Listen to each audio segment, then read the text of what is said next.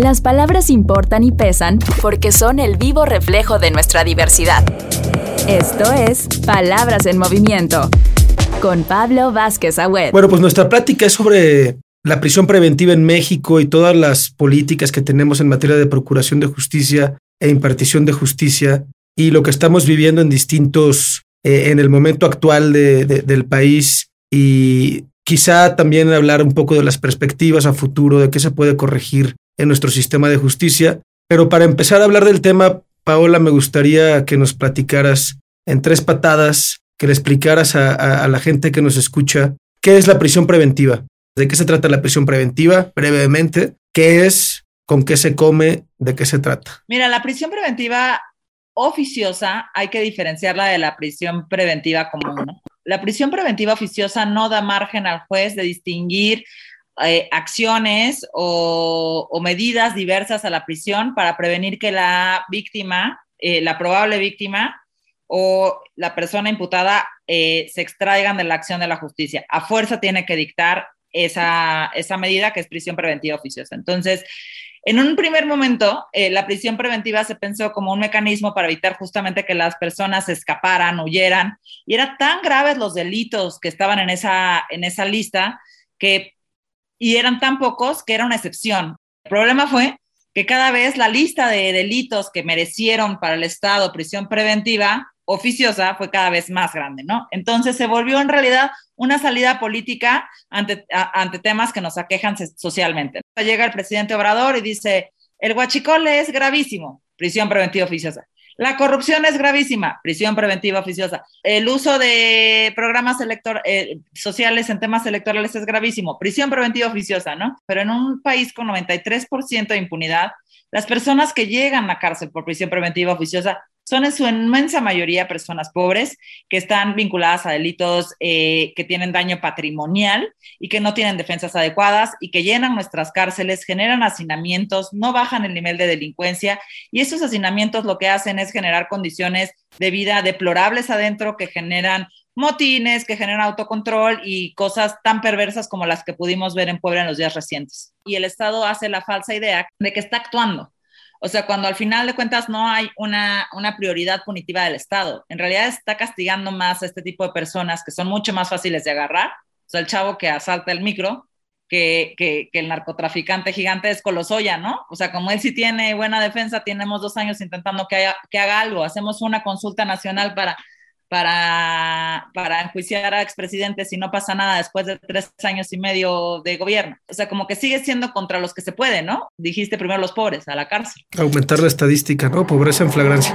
Palabras en movimiento. Y, y justo ahorita que dices lo del criterio político, me gustaría preguntarle aquí a Sergio su perspectiva, su opinión de lo que está pasando en el estado de Veracruz, del que él es originario, en donde hemos visto que legislaron esta figura de ultrajes a la autoridad con pena incluida prisión preventiva. Y bueno, y varios casos que se han documentado al respecto. Platícanos un poco de ese contexto, Sergio. Pero en el caso de José Manuel es, es muy sencillo. Una persona que estaba haciendo su trabajo, después de que asesinan a un candidato en Casones de Herrera, tenemos una reunión en Casones con su equipo, con su familia. El Código Electoral del Estado de Veracruz, ante la ausencia definitiva, te obliga a hacer la sustitución de la candidatura. Dicho caso fue tomado por la propia familia y equipo político del candidato. Hay un documento firmado por ellos donde ellos aceptan que la Comisión Nacional de Candidaturas de un partido particular, de nosotros, de Movimiento Ciudadano, este, tomará la decisión y a los 20 días más o menos arrestan al alcalde electo a que era el candidato sustituto, y dos horas antes de presentarlo ante el juez, lo declaran culpable en la mañanera. De ahí empieza una serie de hipótesis para querer decir que José Manuel del Río tuvo que ver en la sustitución del candidato y que casi casi él había mandado a matar, no pudieron presentar una sola evidencia. Mandaron cinco fiscales y toda su lógica se basa en eso, en la sustitución del candidato. No tienen un solo documento, no tienen una sola evidencia y el propio juez en la audiencia determina que no hay evidencia y entonces otorga un año y tres meses para ampliar la investigación. Eso fue lo que pasó. Un año y tres meses en prisión. Por supuesto. Y ya lo querían mover a Oaxaca. Casi todos los presos políticos del Estado son trasladados a cárceles en otros estados.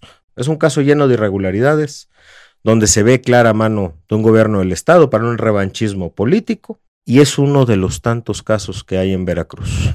Presos políticos de todos los partidos, incluyendo los del aliado, los aliados del presidente, como lo son el Verde y el PT. Palabras en movimiento. Habla Dante Delgado, coordinador nacional de Movimiento Ciudadano. José Manuel del Río fue detenido de manera ilegal. No hubo procedimiento alguno. El propio Senado de la República fue vulnerado porque si se tenía alguna información tenía que haberse hablado a la institución, tenía que haberse presentado una solicitud de comparecencia al presunto inculpado, ejercicios que no se hicieron por lo artificial del proceso seguido. Por ello, lo hemos dicho y lo queremos reiterar, es un preso político más del gobernador de Veracruz. El gobierno de Veracruz ha estado usando de manera facciosa a la Fiscalía General de la entidad. Recuerden ustedes que así ha sido en el pasado. Recuerden que dos fiscales anteriores no pudieron terminar sus encargos. Uno estuvo en prisión y otro se encuentra evadido, entre comillas, de la justicia. Pero las prácticas siguen siendo las mismas. Violación permanente al Estado de Derecho.